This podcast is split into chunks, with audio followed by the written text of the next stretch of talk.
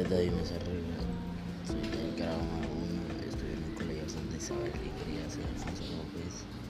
Eh, la, la.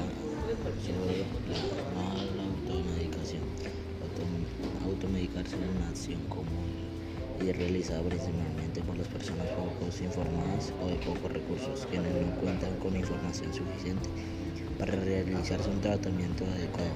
Automedicarse provoca que las bacterias se vuelvan muy fuertes y resistentes a los anti, antibióticos, además de que los virus no se atienden con penicilinas.